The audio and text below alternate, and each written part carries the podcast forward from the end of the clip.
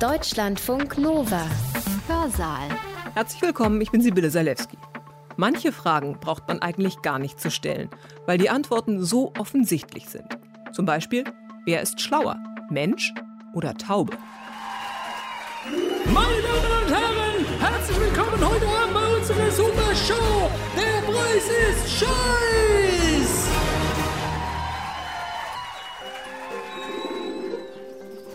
Wir haben unsere Studenten gegen unsere Tauben antreten lassen. Die Nervenzellen bei Tauben liegen dichter beieinander als bei Menschen. Jetzt müssten Tauben plötzlich schneller werden als unsere Psychologiestudenten. Und tatsächlich werden sie das. Was die natürlich enorm frustriert hat. Wer möchte gegen eine Taube in einer kognitiven Aufgabe verlieren? In der ersten Teilaufgabe mussten sie Multitasking machen. Wenn das tak, tak, tak, tak, tak hin und her geht, sind die Wegstrecken bei Tauben kürzer als bei Menschen. Das einzelne Neuron eines Vogels schafft sechsmal so viel Intelligenz wie das einzelne Neuron in ihrem und meinem Gehirn. Und wir wissen nicht, wie das geht. Meine Damen und Herren, die Tauben schlagen die Menschen. Hätte das gedacht? Das war der Wahnsinn! Wahnsinn! Menschen sind schlauer als Tauben. Das ist ganz klar. Auch wenn manche Experimente wie das eben zeigen, dass uns Tauben in bestimmten Hinsichten, beim Multitasking etwa, überlegen sein können. Wenn es um Hirnforschung und Vögel geht, kommt man an einem nicht vorbei. Onur Güntürken. Er ist Biopsychologe und arbeitet an der Ruhr-Universität Bochum. Güntürken versucht zu verstehen, wie die Gehirne von Vögeln aufgebaut sind und wie sie denken. Er hat zusammen mit anderen herausgefunden, dass Vögel komplizierte Denkaufgaben bewältigen können obwohl sie keine Großhirnrinde haben. Mit dieser Entdeckung haben die Wissenschaftler ein über 100 Jahre altes Paradigma der Hirnforschung gekippt. Heute weiß man, Gehirne können ganz unterschiedlich aufgebaut sein und doch die gleichen Aufgaben erfüllen. Bei uns im Hörsaal erklärt Onur Güntürken, wie er diese neuen Erkenntnisse anwendet, um herauszufinden, was Tiere eigentlich wollen. Wir Menschen glauben oft, wir könnten uns in Tiere hineinversetzen. Dabei ist das gar nicht so leicht. Hühner zum Beispiel haben ganz andere Bedürfnisse, als wir uns das vorstellen. Sie fürchten sich unter freiem Himmel, denn auf einer offenen Wiese könnte ein Habicht oder ein Adler sie schutzlos greifen. Das hat Folgen für den Tierschutz. Artgerechte Haltung kann nämlich nicht heißen, wir machen es den Tieren so schön, wie wir das selbst gerne hätten. Und nur Güntürkens Vortrag hat den Titel Warum sind Vögel so schlau? Er hat ihn am 12. November 2019 in Essen gehalten, im Rahmen der Veranstaltungsreihe Mensch und Tier im Revier des Ruhrmuseums und des Kulturwissenschaftlichen Instituts Essen. Ich wünsche euch viel Spaß beim Zuhören. Mir geht es darum, Ihnen die Faszination von einer Forschungsreise, die mich im Grunde mehr als die Hälfte meines Lebens begleitet, mit Ihnen zu teilen. Es geht um die Frage der kognitiven Leistungsfähigkeit von Tauben und anderen Vögeln, Raben, Krähen und Papageien. Und mir geht es dann mit Ihnen zusammen darum, zu zeigen, warum das eine Revolution in der Hirnforschung ausgelöst hat und deren Fragen wir nach wie vor bei weitem noch nicht vollständig beantworten können. Der zweite Punkt ist der, dass diese ganzen Geschichten, von denen ich erzähle, von denen ich hoffe, dass Sie sie auch so faszinierend finden wie ich selber, auf Tierexperimenten beruhen und dass das natürlich auch kontrovers diskutiert wird. Der Punkt, der direkt nach den Experimenten zu den schlauen Vögeln kommt, ist eine Frage zu unserer eigenen unvollständigen Verständnisfähigkeit, äh, wie wir uns in Tiere hineinversetzen. Und ich glaube, dass der erste Teil zu der Schlauheit der Vögel uns sehr viel erzählen kann über die Art und Weise, was diese Tiere erleben, was sie denken, was sie können. Und dass wir daraus aber nicht schlussfolgern sollten, dass wir uns hineinversetzen können ohne weiteres in ein solches Tier. Und wenn wir es dann doch tun, produzieren wir schreckliche Dinge. Und davon wird im zweiten, deutlich kürzeren Teil die Rede sein. Wir sehen hier eine Szene von Menschen, die auf der Straße Schach spielen. Und ich habe dieses Bild ausgewählt, weil es eine typisch menschliche Tätigkeit zeigt. Ein Brettspiel spielen, zusammenkommen, nachdenken über Strategien und in diesem Fall das Spiel Schach. Und was ich in diesem Bild ausdrücken möchte, ist, dass Menschen etwas tun, was kein anderes Tier tut. Und sie können es tun, weil Menschen das intelligenteste Tier auf diesem Planeten sind. Und das sage ich jetzt nicht einfach nur so aus Überlegenheitsgefühl des Menschen, sondern das können wir wissenschaftlich ohne weiteres zeigen. Das heißt, der Mensch ist das schlaueste Tier auf diesem Planeten. Und wir schlussfolgern daraus, dass etwas an unserem menschlichen Gehirn dran ist, das für diese Überlegenheit zuständig ist. Und das ist ja nicht ganz falsch, weil natürlich ist es das Gehirn, das unsere Überlegenheit bereitstellt. Aber wie wir heute im Verlauf des Vortrags feststellen werden, schlussfolgern wir das Falsche. Und das wird der erste lange Punkt sein, nämlich der Mythos, dass es unser Kortex, die Hirnrinde ist, die einzig und allein daran schuld ist, dass wir so schlau sind, wie wir sind. Unsere Hirnrinde, Kortex, ist tatsächlich eine anatomisch einmalige Struktur. Und Sie sehen die typische Schichtung der Hirnrinde des Menschen. Es ist aufgebaut wie so eine Art Kuchen, der aus verschiedenen Schichten besteht. Das ist das, was sofort einem auffällt, wenn man als Neuroanatom sich das Gehirn eines Säugetiers anschaut. Und das ist typisch für alle Säugetiere, von Igel bis Mensch. Und das Erstaunliche ist, dass diese Struktur von Igel bis Mensch nahezu identisch ist. Das heißt, mit kleinen Variationen ist das Thema immer das gleiche.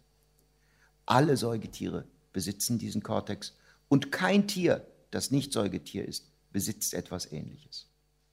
Der Mann, der sich um diese Frage, warum diese Einzigartigkeit entstanden ist und was sie bedeutet, am meisten verdient gemacht hat, ist ein deutscher Anatom aus Frankfurt, Ludwig Edinger, der sein Hauptwerk um die Jahrhundertwende vom 19. zum 20. Jahrhundert geleistet hat. Ludwig Edinger lebte für diese Frage.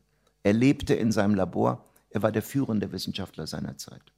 Er war besessen von der Suche nach der Antwort, wie die Evolution des Gehirns von Wirbeltieren, zu denen wir gehören, Fische gehören dazu, Frösche gehören dazu, Reptilien, Vögel, Säugetiere gehören dazu, wie diese Evolution vonstatten gegangen ist.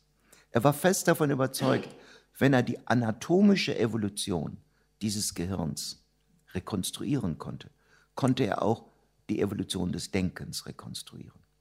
Und das ist ihm aus seiner Sicht und aus der Sicht sämtlicher anderer Wissenschaftler seiner Zeit tatsächlich gelungen. Ludwig Edinger war ein Star. Nicht ein Star unbedingt in der eigenen Hierarchie der Bürokratie, weil Ludwig Edinger war Jude. Und deshalb hatte er immer große Probleme, die Infrastruktur zu bekommen, die ihm natürlich zugestanden hätte. Aber was ist die Grunderkenntnis von Ludwig Edinger? Ludwig Edinger, auf Grundlage der Daten, die damals zur Verfügung standen, ging davon aus, dass am Anfang der Evolution der Wirbeltiere die Fische standen. Er stellte fest, und das war seine erste ganz große Feststellung, der sogenannte Hirnstamm des Gehirns der Fische ist identisch zum Menschen. Diese Erkenntnis kam ihm das erste Mal, als er sich sehr mit einem Komplex der Augenmuskelkontrolle im Gehirn des Menschen herumplagte. Er hatte Schnitte durch das menschliche Gehirn und es war unglaublich kompliziert und er konnte die einzelnen Faserbahnen und die Nuklei nicht richtig rekonstruieren. Da kam ein Freund vorbei und sagte, du, ich habe eine wunderbare Schnittfolge des Hirnstamms eines Karpfen. Sollte ja viel primitiver sein. Schau dir das mal an und dann hast du den Grundplan. Und vielleicht kannst du auf der Grundlage diesen Komplex im Hirnstamm des Menschen rekonstruieren. Er schaute sich das im Karpfen an und fand exakt die gleiche Komplexität. Das war der Grundstein seiner Überlegung, dass der gesamte Hirnstamm einmal sehr früh in der Evolution entstanden war und sich seitdem nicht verändert hat.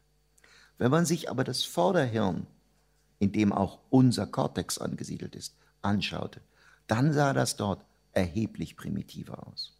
Ganz viele Komponenten, die für uns Säugetiere selbstverständlich sind, existierten da noch nicht. Es wurde ein bisschen besser mit den Amphibien, noch ein bisschen komplexer mit den Reptilien.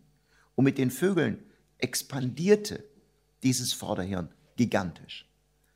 Vogelgehirne sind tatsächlich für ihre Körpergröße sehr groß, aber sie hatten keinen Kortex der kam erst auf mit den Säugetieren. Das heißt, Säugetiere hatten sowohl ein großes Gehirn als auch einen Kortex. Deshalb nannte er den Kortex Neokortex. Das ist ein Name, der von ihm geprägt wurde, weil er sagte, der ist neu entstanden. Es gibt keinen Vorläufer zu diesem Kortex. Das ist eine De novo-Entwicklung, die in der Evolution entstanden ist. Und es war für ihn ganz klar, dass der Besitz des Kortex die kognitive Überlegenheit der Säugetiere zementiert. Und je mehr man davon hat, desto schlauer ist man. Und da wir Menschen sehr viel davon haben, war die Antwort eigentlich ziemlich gegeben, warum wir so schlau sind. Doch warum ist der Neokortex eine so fantastische anatomische Struktur? Ich möchte Ihnen deshalb den Neokortex an einer Stelle etwas genauer vorstellen. Wir sind wieder bei dem Rhesusaffengehirn. Wir nehmen uns an einer etwas anderen Stelle einen Schnitt heraus. Und das ist natürlich ein Schema aus der Zeit von Ludwig Edinger. Sie sehen hier die verschiedenen Schichtungen sehr schön, aber Sie sehen etwas Zweites, und das ist mir sehr wichtig. Sie sehen auch eine vertikale Struktur, Säulen, die sich in diesem Kortex darstellen. Was sind diese Säulen? Diese Säulen entstehen dadurch, dass alle Informationen über die Umwelt, über unsere Emotionen, über alles andere, was in uns vorgeht und was außerhalb von uns passiert, entlang dieser Säulen Punkt für Punkt in den Kortex reingetragen wird. Jede einzelne dieser Säulen repräsentiert ein winziges Stück dieser Information. Wenn ich jetzt zum Beispiel Sie mal ganz kurz angucken darf, dann ist irgendwo in meiner Peripherie, sehe ich da die Reflexion des Monitors. Das ist im Grunde nur ein ganz kleiner Punkt in meinem peripheren Sehen. Dieser kleine Punkt zieht entlang einer Säule in meinen visuellen Kortex.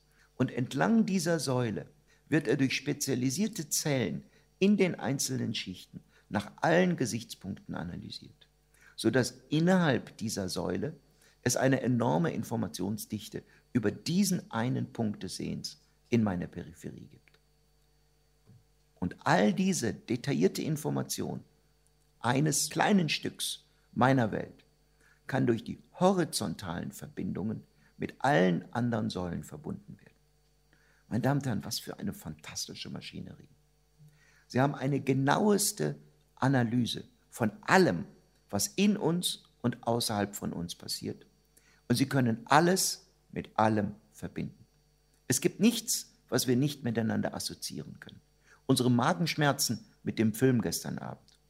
Ein Detail in einem Bild mit einem Gespräch, das wir am nächsten Tag führen.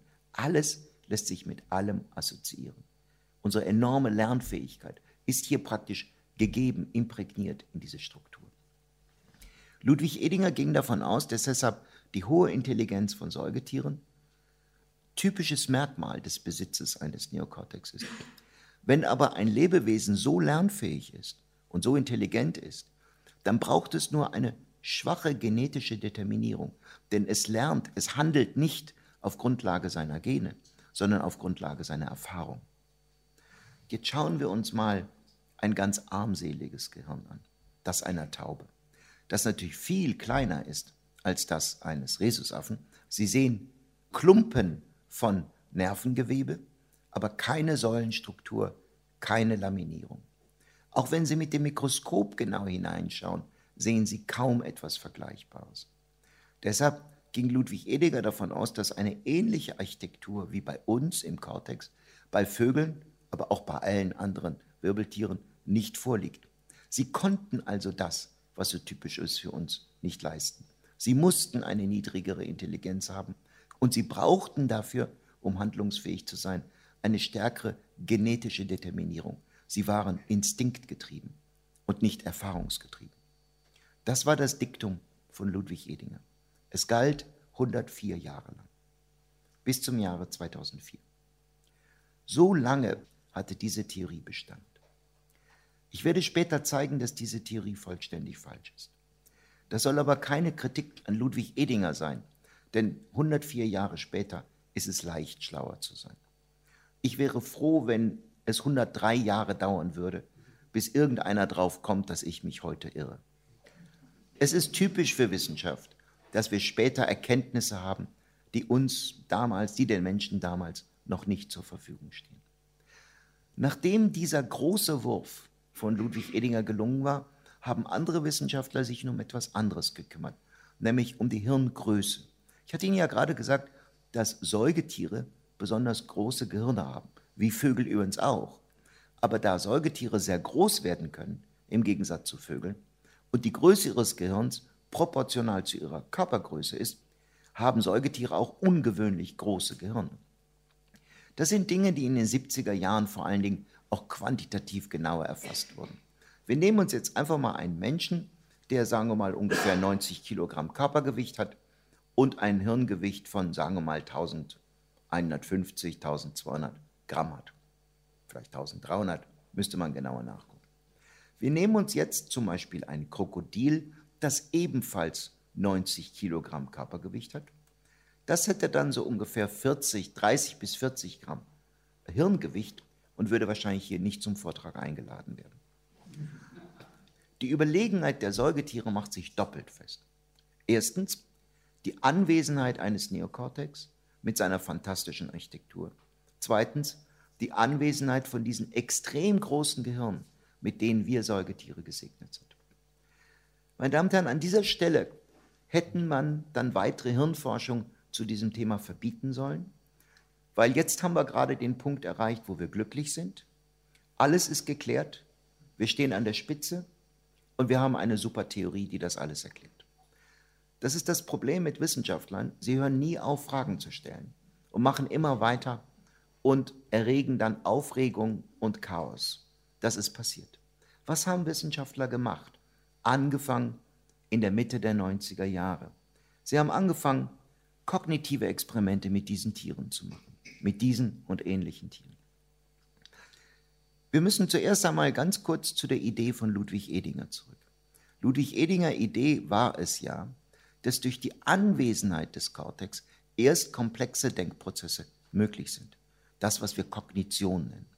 Ohne einen solchen Neokortex ist das schlicht und einfach nicht möglich. Das bedeutet, wer keinen Kortex hat, kann auch keine ähnlichen Denkprozesse durchführen. Der nächste Punkt, den wir etwas später gehört haben, ist, je größer das Gehirn, desto größer die Leistungsfähigkeit. Einfach mehr Masse bringt auch mehr. Ein Rabe ist ein großer Vogel, aber wir werden später sehen, dass der Rabe vielleicht 15 Gramm Gehirn hat. Das ist nicht viel im Vergleich zu einem Säugetier. Jeder Hund, jede Katze, jede Kuh, eine Kuh bringt zehnmal so viel auf die Waage. Wir dürften also von Raben und Krähen insgesamt nicht allzu viel erwarten. Und das Chaos entstand, als Wissenschaftler wie ich, aber auch andere, uns jetzt einfach mal diese Tiere genommen haben und Neugierfragen gestellt haben.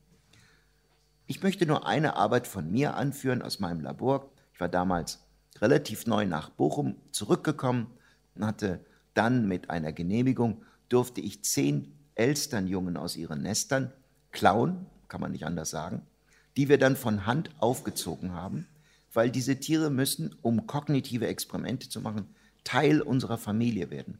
Das heißt, wir leben jeden Tag mit ihnen im Labor, sie fliegen im Labor herum, wir sorgen für sie und dadurch sind sie komplett angstfrei uns gegenüber und wir natürlich auch ihnen gegenüber. Jetzt sind das natürlich sehr kleine Tiere. Und das Erste, was wir gemacht haben, ist, wir haben die Entwicklung des, der Kognition, die Entwicklung des Denkens bei diesen Tieren untersucht. Und ein besonders schönes Beispiel dafür ist die sogenannte Objektpermanenz. Ich möchte Objektpermanenz an Ihnen mal gerade demonstrieren. Sie alle sehen jetzt meine Brille keiner von Ihnen sieht jetzt meine Brille. Ich gehe davon aus, ich würde mir Sorgen machen, wenn das anders wäre, dass Sie davon ausgehen, dass meine Brille nach wie vor existiert. Dass Sie sie zwar nicht mehr sehen, aber ihre Existenz hat nicht aufgehört. Wenn das bei Ihnen allen der Fall ist, kann ich Ihnen gratulieren, Sie haben Stufe 4 der Objektpermanenz erreicht.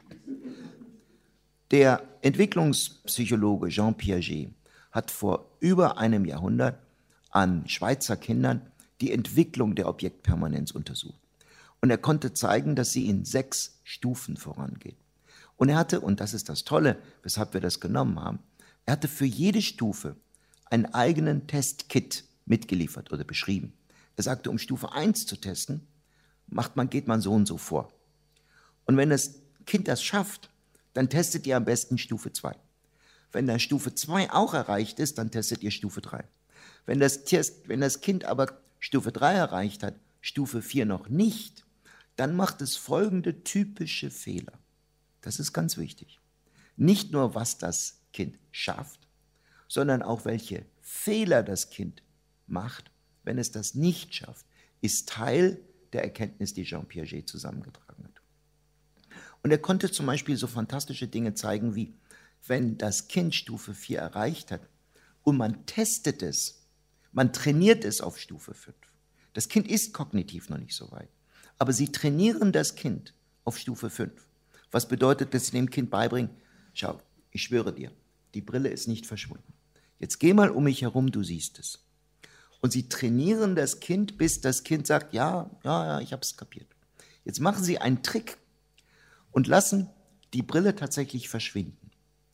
Das Kind läuft um sie herum, sieht keine Brille und sagt, hm, doch verschwunden. Stufe 5 ist, dass das Kind sagt, nee, nee, nee, nee, nee, nee, das ist ein Trick. Hier muss irgendwo die Brille sein. Das heißt, selbst ein Training verschafft dem Kind nicht die Fähigkeit, durch einen Trick ausgehebelt zu werden. Und was wir gemacht haben, wir haben das Äquivalent bei unseren Elstern getestet. Nicht nur, dass wir nachweisen konnten, dass sie auch Stufe 6 erreichen, wir konnten nachweisen, dass sie diese Stufe 6 viel früher erreichen als unsere Kinder. Und, und das ist der eigentliche Punkt, alles das, was Jean Piaget beschrieben hat, die Stufenfolge der Objektpermanenzentwicklung, welche Fehler auftreten, das Training wenig bringt, all das konnten wir eins zu eins bei unseren Eltern nachweisen. Hätte Jean Piaget nicht Schweizer Kinder, sondern Elstern verwendet, er hätte das gleiche Buch geschrieben. Und das Spannende ist, wir haben es hier mit einem Tier zu tun, das weniger als 10 Gramm Gehirn hat und keine Neokortex. Und dieses Gehirn sieht in seiner inneren Organisation radikal anders aus. Aber es hat die gleiche, ich nenne es mal, Architektur des Denkens. Sie glaub, verstehen jetzt, glaube ich, was ich meine mit die Architektur des Denkens. Sie ist identisch, die Art zu lernen, die Art kognitiv sich zu entwickeln, die Art sich zu irren, die Art sich zu erinnern. Diese kognitive Architektur ist identisch, aber das Gehirn ist radikal verschieden. In dieser Zeit und danach sind wahnsinnig viele fantastische Experimente, viel schönere, als ich sie durchgeführt habe, in vielen Laboratorien dieser Welt zustande gekommen. Man konnte zeigen, dass Vögel Kausalität verstehen, dass sie über ein episodisches Gedächtnis verfügen, dass sie über Konzepte verfügen. Das ist der berühmte Graupapagei Alex, der über alles Mögliche auch verbal Auskunft geben kann, wo komplexe Konzepte und Kategorien eine Rolle spielen. Eine neue Arbeit aus Schweden von Raben, die in die Zukunft planen können.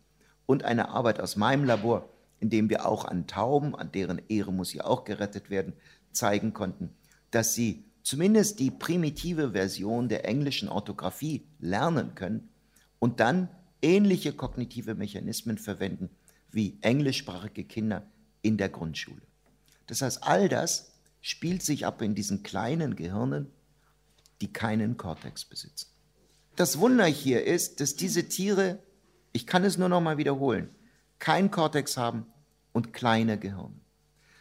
Unsere Kollegen aus der Primatologie waren, sagen wir es mal, interessiert an diesen Ergebnissen. Sie müssen sich vorstellen, diese Kollegen, tolle Menschen, tolle Wissenschaftler, arbeiten seit über 100 Jahren mit Schimpansen, mit Orang-Utans, mit vielen, vielen verschiedenen Affen und Menschenaffenarten. Und die kosten ein unglaubliches Geld. Und sie können aber natürlich immer gut argumentieren, das ist unser einziges Tiermodell, um die Evolution des menschlichen Denkens in seinen höchsten Formen untersuchen zu können. Was unterscheidet uns Menschen von nichtmenschlichen Lebewesen? Das ist die zentrale Frage, die in der Primatologie auch gestellt wird. Jede Summe, die dafür ausgegeben werden musste, konnte gerechtfertigt werden, weil wo sonst soll man es untersuchen, wenn nicht an Schimpansen? Und jetzt kommen so Leute wie ich, sagen, meine Taube kostet 15 Euro und die kann das auch. Was gelogen ist, die Tauben können es nicht, aber eine Elster kann es und so weiter und so fort. Und das ist natürlich schon ein Problem. Deshalb haben unsere Kollegen in der Primatologie auch sehr intelligent sich die Literatur angeguckt und gesagt, also wir sehen nicht, dass eure Experimente bisher so gestaltet sind, dass sie folgende Frage beantworten können. Sind eventuell Vögel immer nur in ganz bestimmten Domänen getestet worden, in denen sie zugegebenermaßen tatsächlich so schlau sind wie Primaten? Aber wir haben Primaten in so viel mehr Domänen getestet, sodass man eventuell sagen könnte, Vögel sind schlau in einer kleinen Reihe von Domänen, aber diese Domänen sind eng, wogegen die Überlegenheit von uns Primaten und den nichtmenschlichen Primaten eben die breite kognitive Leistung ist. Mein Freund Thomas Bunja und ich hat das keine Ruhe gelassen und wir haben uns wirklich in die gesamte Literatur vertieft und wir haben gesagt, wir wollen jetzt Experimente finden außerhalb dieser Domänen, die beschrieben wurden, in denen Papageien bzw. Krähen und Raben auf der einen Seite und Primaten auf der anderen Seite mit nahezu dem identischen Experiment getestet wurden. Wenn ich sage nahezu, ist es ganz klar, dass es nicht eins zu eins sein kann. Meine Schimpansen wollen Bananen, Raben wollen keine Bananen. Viele Dinge müssen adaptiert werden, aber die Logik des Experiments ist im Grunde die gleiche. Wir haben festgestellt, dass im Bereich Selbsterkennung, Schlussfolgern, Objektpermanenz, Metakognition, Theory of Mind, das heißt sich in eine andere Person hineinzuversetzen, mentale Zeitreise, Vokalisationslernen und Belohnungsverzögerung, wir keinen Unterschied identifizieren können. Wir haben keine einzige Domäne gefunden, in denen wir nicht prinzipiell die gleichen Leistungen identifizieren konnten. Ein letzter Punkt war es natürlich, der unsere Kollegen aus der Primatologie besonders wichtig war. Sie sagten, nur Tiere mit großem Kortex erkennen sich selbst im Spiegel. Das hat mir natürlich keine Ruhe gelassen. Unsere Elstern waren inzwischen größer geworden und erwachsen. Und wir haben den Selbsterkennungstest im Spiegel mit ihnen gemacht. Das ist, dass die Tiere erst an den Spiegel gewöhnt werden. Sie wissen, was ein Spiegel ist. Und sie wissen auch, wie sie im Spiegel aussehen, sollten sie in der Lage sein, sich selbst zu erkennen. Und dann werden sie zum ersten Mal mit einer Markierung, in diesem Fall hier angebracht, vor diesen Spiegel gesetzt. Und dann ist die Frage, erkennen die Tiere, dass das ihr eigener Halsbereich ist und dass da etwas dran ist, was da nicht hingehört? Dann würden sie versuchen, das zu entfernen. Wenn sie aber denken würden, dass ein anderer Elster, würden sie entweder nichts tun oder würden sie an dem Spiegelbild versuchen, irgendetwas zu machen.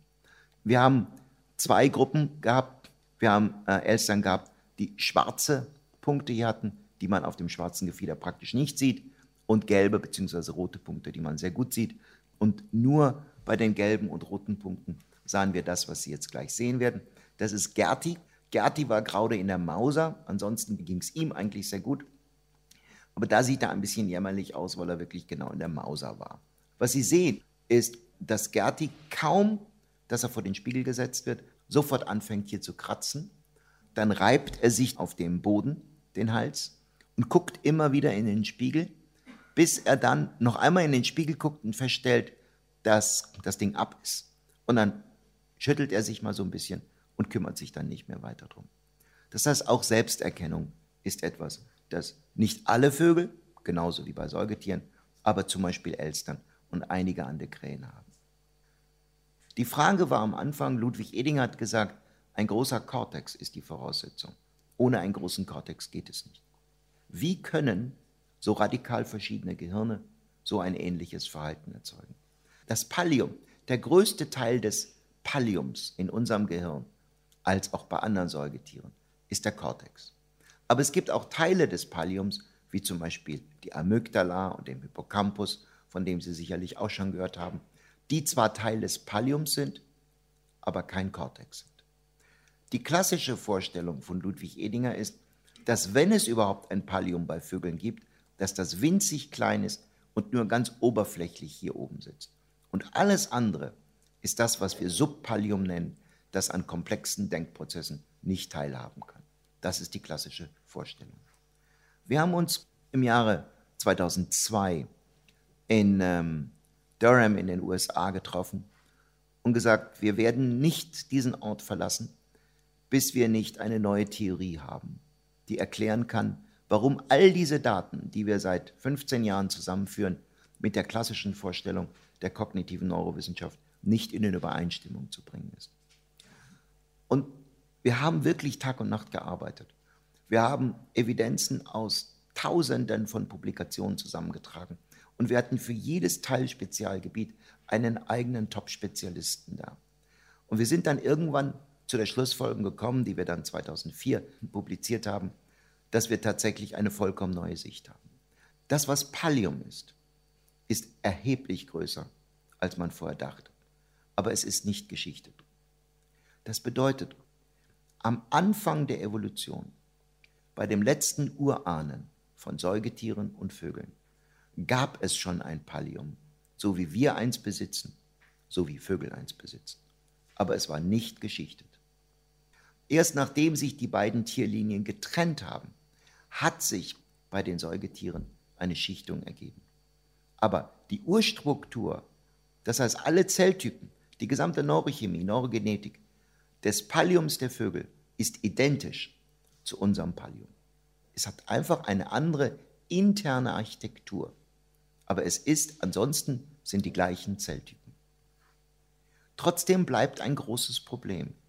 Vogelgehirne sind wesentlich kleiner. Sie mögen ein nicht kortexartiges Pallium haben. Der Schimpanse hat 25 mal mehr Hirngewicht als ein Rabe. Und trotzdem wissen wir aus unseren Studien, dass Raben die gleichen kognitiven Leistungen bringen wie Schimpansen. Wie geht das? Hier ist das Hirngewicht in Gramm dargestellt. Und hier haben wir einfach zwölf Tiere rausgenommen, die das illustrieren können. Der afrikanische Elefant hat ein dreimal so großes Hirngewicht wie wir, 4,661 Gramm. Wir ungefähr 1500 Gramm. Das Schwein hat 65, der Vogelstrauß 24, der Rabe 14, der Affe Marmoset 7,8 ungefähr, Elster, Häher, Hühner, Tauben, Ratte und ein Zebrafink. Sozusagen die Tiere sind gereiht nach ihrer Hirngröße. Was sehen Sie hier unten? Was Sie hier unten sehen, sind die neuesten Erkenntnisse, die wir haben, weil wir neue Methoden haben, Zellen zu zählen. Oder zumindest, sagen wir mal, man zählt die nicht 1, 2, 3. Man schätzt die sehr präzise. Und wenn wir jetzt einfach mal schauen, ist denn eigentlich in einem kleinen Vogelgehirn, sind da auch sehr wenige Nervenzellen drin, wie es sich gehören würde, dann erlebt man eine Überraschung. Erstens, das Tier mit den meisten Hirnnervenzellen, also Palliumnervenzellen, ist der Mensch. Weniger Hirngewicht, ein Drittel so viel Hirngewicht wie der Elefant, aber mehr Hirn-Palliumneuronen als der Elefant. An zweiter Stelle kommt der afrikanische Elefant und dann kommt schon der Rabe.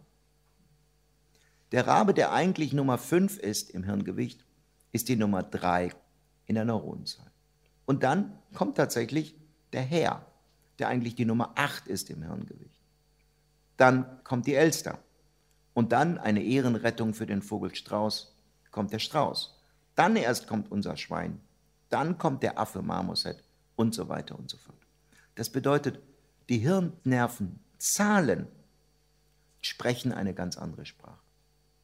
Und diese Zahlen führen dazu, dass die Vögel ein unglaublich dicht gepacktes Gehirn haben, das pickepacke voll ist mit Nervenzellen. Sie sind zwar klein, wahrscheinlich unter dem Druck fliegen zu können, weil man kann mit einem Riesengehirn, wie wir es haben, nicht fliegen. Der Auftrieb wäre unmöglich für ein biologisches Lebewesen. Und deshalb mussten sie einen anderen Weg gehen. Sie hatten den Selektionsdruck, schlau zu werden. Und sie haben es gelöst, indem sie eine unglaublich dichte Hirnstruktur mit extrem kleinen, dicht gepackten Nervenzellen geschaffen haben.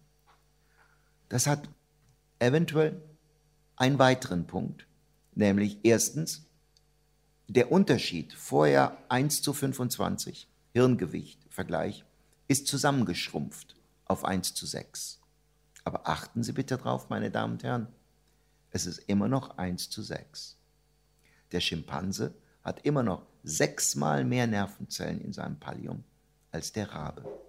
Was, um Gottes Willen, macht der Schimpanse mit seinen sechsmal so vielen Nervenzellen, wenn er dadurch nicht proportional mehr Intelligenz rausholt? Diese Frage haben wir bis heute nicht geklärt. Vögel haben einen für uns im Moment vollkommen unbekannten Mechanismus entdeckt, den wir nicht kennen im Moment, den wir mit Sicherheit irgendwann mal rauskriegen werden, mit dem sie aus weniger Nervenzellen, ja, sie haben wahnsinnig dicht gepackte Gehirne, aber letztendlich immer noch weniger Nervenzellen als wir, aus weniger Nervenzellen mehr rausholen. Das heißt, das einzelne Neuron eines Vogels schafft sechsmal so viel Intelligenz wie das einzelne Neuron in ihrem und meinem Gehirn. Und wir wissen nicht, wie das geht. Eine kleine Teilantwort konnten wir vor kurzem geben. Das ist ein komplexes Experiment, das ich nicht zu lange mit Ihnen sozusagen besprechen möchte, um Sie nicht zu ermüden, wir haben uns Folgendes überlegt. Wir haben unsere Studenten gegen unsere Tauben antreten lassen. Und zwar bei einem Experiment, einem Multitasking-Experiment. Um es gleich klarzustellen, Tauben sind viel dümmer als Psychologiestudenten. Sehr viel dünner. Trotzdem kann man natürlich das Experiment so designen, dass Menschen, also unsere Psychologiestudenten mit den Tauben, gleich schnell waren. In der ersten Teilaufgabe mussten sie Multitasking machen. Das heißt, sie mussten zwei Dinge zeitgleich machen. Das klassische Muster des Multitaskings. Wir wissen alle, wie schwer das ist. Und wir wissen, dass sowohl Menschen als auch Tauben langsamer dabei werden, aber es schaffen. Jetzt haben wir die Aufgabe so geschaffen, dass wir zum Beispiel die Knöpfe, die, die unsere Studenten bedienen mussten, weiter auseinandergesetzt haben, sodass sie längere Wege hatten und bei den Tauben ganz dicht aneinander gesetzt haben. Wir haben so lange daran rumgefeilt, bis die Aufgabe identisch war, aber die Tauben trotzdem genauso schnell waren wie die Psychologiestudenten. Einfach indem wir so unseren Psychologiestudenten die Aufgabenlösung durch einfache mechanische Tricks ein bisschen schwerer gemacht haben. Das war wichtig, weil uns war nicht daran gelegen herauszubekommen, ob Tauben schlauer sind als Menschen. Das sind sie nicht. Es ging uns um eine relative Veränderung. Und die wird gleich wichtig werden. Unsere Idee war nämlich die, hat ein dicht gepacktes Gehirn einen ganz besonderen Vorteil, der nicht zutage kommt, wenn diese zwei Gedanken, repräsentiert durch die Nervenzellgruppen, parallel nach unten gehen. Tatsächlich lösen Menschen und Tauben diese Aufgabe gleich schnell. Klar, haben wir ja dafür gesorgt, das ist trivial. Wir haben jetzt die Aufgabe minimal verändert. Und zwar so, dass durch eine kleine Veränderung der Instruktion diese zwei Aufgaben ständig reziprok miteinander in Kombination gebracht werden mussten. Wir wussten aus Experimenten, dass dabei sowohl im Gehirn von Menschen als auch im Gehirn von Tauben das quasi so tak, tak, tak, tak, tak, tak, tak hin und her gehen muss. Die Nervenzellen bei Tauben liegen dichter beieinander als bei Menschen. Und zwar doppelt so dicht beieinander wie bei Menschen. Das bedeutet, wenn das tak, tak, tak, tak, tak hin und her geht, sind die Wegstrecken bei Tauben kürzer als bei Menschen. Das bedeutet, jetzt müssten Tauben plötzlich schneller werden als unsere Psychologiestudenten. Und tatsächlich werden sie das. Sie sind um eine Fünftelsekunde schneller geworden als unsere Psychologiestudenten, was die natürlich enorm frustriert hat. Wer möchte gegen eine Taube in einer kognitiven Aufgabe verlieren? Das heißt, es könnte sein, dass zumindest ein kleiner Teil des Tricks von Vögeln, der ist, dass diese dichte Packung einen kleinen Vorteil bringt in der Zeitdimension. Aber das wird nur ein kleiner Teil des Mirakels sein, das wir nicht im Moment kennen. Ich möchte nur noch zwei Punkte machen. Der größte Teil der Komplexität unseres Denkens steht in einer Hirnstruktur, die wir präfrontalen Kortex nennen, die durch den Transmitter Dopamin erst ermöglicht wird und die es uns ermöglicht, all diese komplexen Dinge zusammen zu leisten, die wir exekutive Funktionen nennen. Praktisch alle Dinge, die sie in ihrem Leben leisten an Arbeitsgedächtnis, an Entscheidungsprozessen, an der Auswahl von bestimmten Dingen, an ihrer Fähigkeit, Dinge in eine bestimmte Reihenfolge zu bringen. All das subsumieren wir unter dem Begriff der exekutiven Funktion.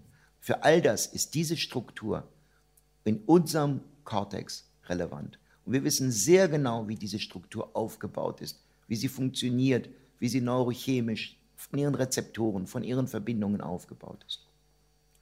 Das ist diese Struktur, der präfrontale Kortex im Gehirn eines Makaken, eines Rhesusaffen. Das ist die äquivalente Struktur im Gehirn einer Taube. Dort heißt sie NCL. Die eine Struktur ist ganz vorne, die eine Struktur ist ganz hinten im Gehirn. Aus ganz vielen Hinweisen wissen wir, dass der NCL und der PFC nicht einen gemeinsamen Vorfahren im letzten gemeinsam existierenden Tier haben, von Säugetieren und Menschen. Sie haben sich unabhängig voneinander entwickelt. Vollkommen unabhängig ist eine, was wir eine konvergente Entwicklung nennen. Sie sind nicht homolog, haben keinen gemeinsamen Ursprung. Aber NCL und PFC haben die gleiche Konnektivität, die gleiche Funktionalität, die gleichen Rezeptoren, den gleichen Dopamineingang, Nennen Sie irgendetwas.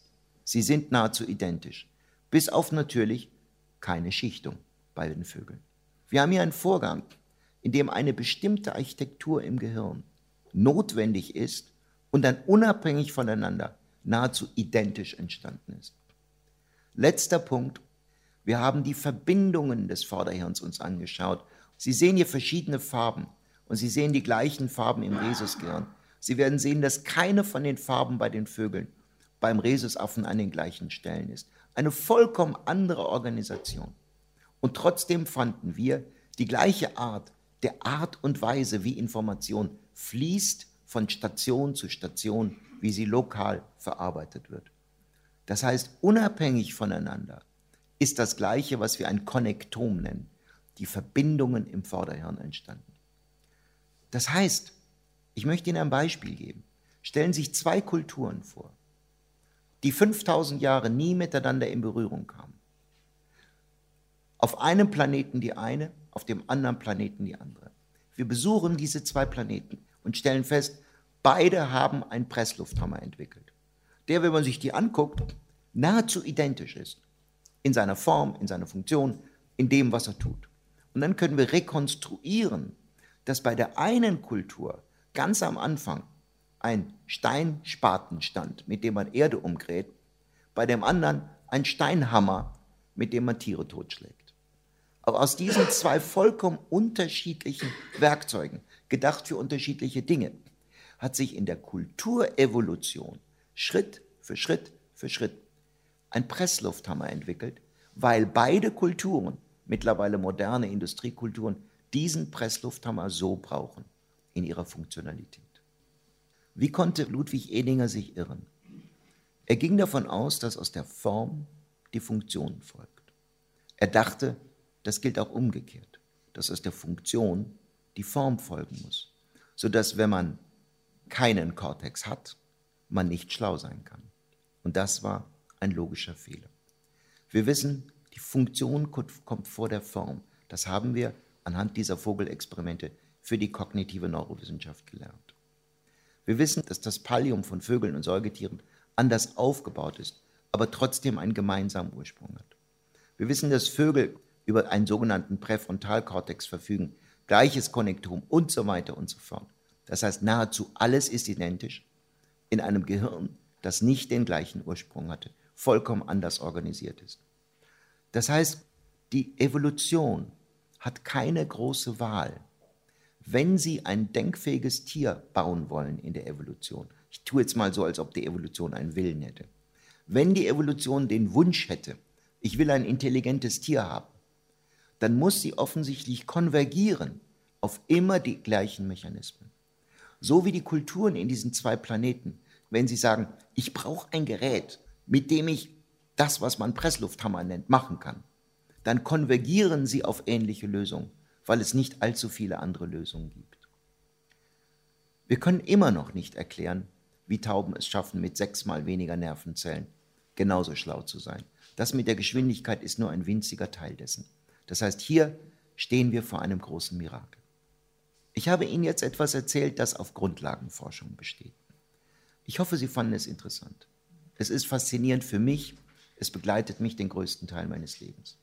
Wir können jetzt Schlussfolgern, dass es auf diesem Planeten, da draußen, in den Bäumen dieser, hier vor dem Urmuseum, dass es Tiere gibt, die über einen Mechanismus verfügen, der weitaus effizienter ist als in unserem Gehirn implementiert.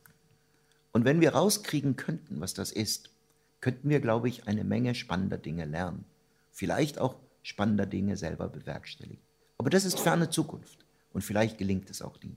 Denn das, was ich Ihnen gerade beschrieben habe, ist das, was wir neugiergetriebene Forschung nennen. Forschung, um die Welt zu verstehen. Ich möchte Ihnen jetzt einen zweiten, sehr kurzen Punkt machen. Und zwar geht es darum, dass diese neugiergetriebene Forschung uns auch helfen kann, bei Dingen genauer hinzuschauen, die wir für gegeben halten und die sich als falsch herausstellen. Nämlich zum Beispiel die Fähigkeit herauszubekommen, ob Tiere lange Zeit einem chronischen Stress ausgesetzt waren. Das ist eine kurze Episode, die unsere Ehe verändert hat, weil sie unser Einkaufsverhalten verändert hat. Vor ungefähr neun Jahren bin ich von Kollegen aus den Niederlanden angerufen worden, die an einer agrarwirtschaftlichen Universität arbeiten. Und sie sagten, sag mal, Onur, sagten die, du bist doch ein gewiefter Anatom Meinst du, du könntest im Gehirn von Vögeln herausbekommen, ob sie einem chronischen Stress ausgesetzt waren? Ich sag, also das ist noch nie gemacht worden, aber wenn das so ähnlich funktionieren sollte, wie bei den Tiermodellen, bei denen uns man bisher untersucht hat, Mäusen, Ratten und so weiter, dann müsste das eigentlich gehen. Doch, das kriegen wir hin. Also, aber noch nie gemacht. Wärst du damit einverstanden, dass wir dir Hühner schicken? Aus drei verschiedenen Haltungsbedingungen. Käfighaltung, Bodenhaltung, Freilandhaltung. Wir sagen dir nicht, welches Huhn aus welcher Haltung kommt. Und du musst allein anhand der Gehirne uns sagen, ob diese Tiere chronischem Stress ausgesetzt waren, ja oder nein. Also, das sollte ich hinkriegen, aber natürlich kann ich es nicht versprechen. Wir haben gesagt, alles klar, dann machen wir das. Wir haben natürlich erstmal die ganzen Anträge gestellt und so weiter und so fort. Nachdem das alles legal war, kam ein Lastwagen an aus den Niederlanden mit dreimal 25 Hühnern. Da war was los im Labor. Uns fiel sofort auf, wir wussten natürlich, wir wussten nur, die Tiere waren durcheinander, wir hatten keine Ahnung, welches Tier zu welcher Gruppe gehört. Uns fiel aber auf, dass Folgendes vorliegt. Es gab Hühner, so wie hier, die sehr proper aussahen. Es gibt Hühner, die so ein paar Federn verloren hatten, die aber auch eigentlich ziemlich gut aussahen. Und es gab solche Hühner. Uns war vollkommen klar, das sind die Käfighühner. Aber wir hatten natürlich nicht den Schlüssel. Also das hatten die holländischen Kollegen. Wir haben uns an die Arbeit gemacht, wir haben jedes einzelne Tier von allen Seiten fotografiert. Wir haben unseren Studenten nichts gesagt. Wir wussten ja selbst auch nichts und sagten, hier sind 75 Fotos von dreimal 25 Hühnern. Und die kommen aus drei verschiedenen Gruppen. Bitte sortier die nach irgendeinem Kriterium, das dir einfällt. Alle 25 der Gruppe C wurden eindeutig dieser Gruppe von den Studenten zugeordnet, so wie wir es ja auch gemacht hatten. Zwischen A und B gab es häufiger Verwechslungen. Aber den Studenten ist zum Teil aufgefallen, dass eine Reihe der Tiere der Gruppe B auch ein bisschen sozusagen Schwanzverlust, Schwanzfederverlust hatten und so. Aber im Großen und Ganzen gab es zwischen A und B auch Verwechslungen. Dann haben wir die Tiere getötet, wir haben uns ihre Gehirne angeschaut und haben festgestellt, das ist die Frage, welches dieser Tiere stammt aus einer Käfighaltung welches aus einer Freilandhaltung, welches aus einer Bodenhaltung. Jetzt kommt das Ergebnis, meine Damen und Herren. Nachdem wir das Ergebnis hatten, habe ich meine holländischen Kollegen angerufen und gesagt, alles klar, wir haben alles analysiert, alle Statistik ist da, die Daten stehen da, ihr könnt uns jetzt den Code schicken, sodass wir herausbekommen, welches Tier stammt aus welcher Haltung. Er hat uns den Code geschickt, ich habe gleich angerufen und gesagt, du, da ist ein Fehler passiert, da ist, stimmt das nicht. Er sagt, nee, nee, nee, nee, nee, nee, nee. Das ist kein Fehler. Das ist kein Fehler. Das sind die Käfighaltungstiere. Das sind die Bodenhaltungstiere. Das ist die Freilandhaltung. Und wir konnten das eindeutig nachweisen. Ich war schockiert. Ich hatte genau wie Sie die Käfighaltung für die schlimmste Haltung gehalten und die Freilandhaltung für die beste Haltung. Weil, wenn ich Huhn wäre, würde ich ungern in einer kleinen Zelle mit vier anderen Leuten sitzen. Wenn ich Huhn wäre, würde ich gerne auf der Wiese sein und über mir der freie Himmel. Nichts anderes zu tun, als einmal am Tag ein Ei zu legen. Wunderbares Leben. Immer schön zu fressen, nette Leute, alles gut. Aber ich bin kein Huhn. Wir müssen uns einfach nur anschauen, wo kommen die Hühner her, die wir essen und nutzen. Sie stammen aus einer kleinen, mittlerweile fast vollständig ausgestorbenen Art, den sogenannten Red Jungle Foals aus Südostasien. Sie leben in kleinen Gruppen in Waldgebieten und diese Waldgebiete sind für sie überlebensnotwendig, weil diese Tiere können ganz schlecht fliegen. Sie können ein bisschen fliegen, sodass sie vor Bodenräubern, Mardern, Ratten und so weiter und so fort, Füchsen gut geschützt sind, weil wenn dann einer von denen auftaucht, fliegen sie kurz hoch, setzen sich auf einen Ast und keiner kommt von denen dran. Aber diese Tiere haben nicht den Hauch einer Chance gegen ein Habicht, gegen einen Falken geschweige denn gegen einen Adler. Nicht den Hauch einer Chance. Die Lichtung, die offene Wiese ist für sie tödlich. Die Tiere haben Angst vor der offenen Lichtung, ähnlich wie wir Angst verspüren, wenn wir 50 Zentimeter entfernt vor einer Klippe stehen, die 100 Meter runterfällt. Wir haben davor Angst, weil wir wissen, wir können nicht fliegen. Vögel haben keine Angst vor Klippen. Sie können fliegen, aber wir können nicht fliegen. Entsprechend ist die Angst von Hühnern vor dem offenen Himmel wir denken nicht daran. Wir versetzen uns in ein Huhn und glauben fest, dass dem Huhn genauso geht wie uns. Und das Erstaunliche ist, der Mythos des glücklichen Huhns sitzt fest. Meine Frau ist erstmal überall rumgegangen, hat im Supermarkt nur noch nach Käfighaltungshühnern gefragt. Weil sie wollte nicht schuld sein an der Katastrophe, die, die wir mitverschuldet haben, weil wir sind ja alles auch medienlesende Menschen. Dabei wird man dann auch scheel angeguckt, weil, okay, du willst drei Cent sparen und gehst dafür, nimmst dafür das Leid der Tiere in Kauf. Wir sind mittlerweile glückliche Paten eines Huhns, eines Bauern, der so acht Minuten von uns entfernt seinen Hof hat und der hat so, was weiß ich, 25 Hühner oder so. Man ist dann Pate und dafür zahlt man 90 Euro und dann bekommt man pro Woche fünf Eier. Und wir sind ja dann öfter auf dem Hof und das sind die klassischen glücklichen Hühner. Die gehen nie auf die Wiese, auf den Acker, der da in der Nähe steht. Die bleiben immer schön in der Nähe des Stalls. Ganz selten sieht man mal einen rausflitzen auf die Wiese und dann gleich wieder zurückkommen. Das sind die klassischen glücklichen Hühner. Ich habe mal ausgerechnet, was dieser Bauer für ein Ei verlangen müsste, wenn er von diesen Eiern leben wollen würde. Es ist 7,70 Euro. Das bedeutet, wir machen uns nicht ehrlich. Und das ist der Punkt, der mir zum Schluss wichtig sein wird. Wir machen uns nicht ehrlich.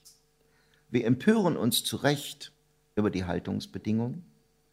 Aber was würde passieren, wenn ein Hühnerei tatsächlich, sagen wir mal, sechs oder sieben Euro kosten würde? Wie viele Menschen könnten sich dann ein Ei leisten? Wären wir bereit, diesen Preis zu bezahlen? Wir sind auf der einen Seite moralisierend, auf der anderen Seite können wir die Konsequenzen nicht richtig antizipieren. Und davon leben Parteien, Interessenorganisationen, viele auch wohlmeinende Menschen. Und das gilt auch für Tierexperimente. Viele Menschen stehen Tierexperimenten durchaus auch zu Recht kritisch gegenüber. Es gibt einen gewissen Konsens in einer Mehrheitsgesellschaft, die sagt, Tierexperimente müssen wohl sein, weil es geht auch um Erkrankungen. Wir alle können irgendwann mal an einer schrecklichen Erkrankung leiden und da sind wir froh, dass es Medikamente dagegen gibt. Was wir aber nicht haben sollten, ist die sogenannte Spaßforschung, die neugiergetriebene Experimente.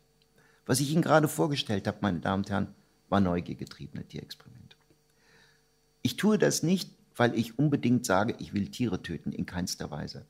Ich tue das, weil ich weiß, dass wir 99 Prozent des Gehirns immer noch nicht verstanden haben. Ich tue das, weil ich weiß, dass es jetzt in diesem Augenblick Menschen gibt, die an Gehirnleiden leiden, die wir nicht helfen können, weil wir die Grundprinzipien nicht verstanden haben. Schizophrenie, Depression, bipolare Depression, Alzheimer, verschiedenste Demenzen. All diese Dinge, die folgen, wenn Menschen an schweren Hirnleiden erkranken. Wir haben tatsächlich die Grundprinzipien nicht verstanden.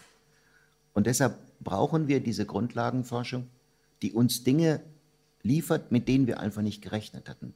Zum Beispiel in meinem Fall die von mir niemals antizipierte Erkenntnis, dass Vögel durch einen Mechanismus, den wir nicht kennen, sechsmal mehr kognitive Leistung herausholen als immer. Um ein letztes versöhnliches Ende mit Ihnen auch zu den Hühnern zu machen.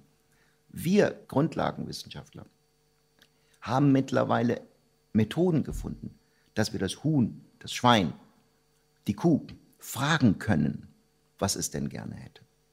Und dann kann man tatsächlich zeigen, dass das Huhn gerne mehr Platz hätte. Aber viel lieber als mehr Platz hätte es ein Sandbad. Und viel, viel, viel, viel, viel lieber als ein Sandbad hätte es einen Sexualpartner. Und am liebsten hat es keinen freien Himmel über dem Kopf. Und jetzt können wir aus all diesen Erkenntnissen bei diesen Tieren eine Hierarchie der Wünsche bauen. Und dann haben wir einen Geschäftspartner vor uns, das Huhn. Wie wichtig ist dir das? Wie wichtig ist dir das? Und wie wichtig ist mir das und jenes?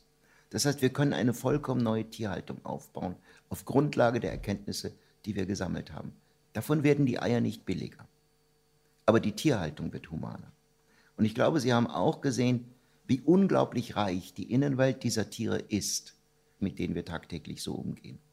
Und ich glaube, das sollte uns ein Ansporn sein, die Tierhaltung tatsächlich so zu verbessern, dass diese unglaublich kognitiv leistungsfähigen Tiere auch tatsächlich so gehalten werden, dass wir zumindest im Rahmen, finanziellen Rahmen dessen, was möglich ist, ihnen den Aufenthalt, die Haltung bei uns angenehmer gestalten. Ich danke Ihnen sehr für Ihre Aufmerksamkeit. Das war der Biopsychologe Unur Güntürken über Vogelhirne, Menschenhirne und artgerechte Tierhaltung. Er hat seinen Vortrag am 12. November 2019 in Essen gehalten, im Rahmen der Reihe Mensch und Tier im Revier des Ruhrmuseums und des Kulturwissenschaftlichen Instituts Essen. Deutschlandfunk Nova. Hörsaal. Samstag und Sonntag um 18 Uhr. Mehr auf deutschlandfunknova.de.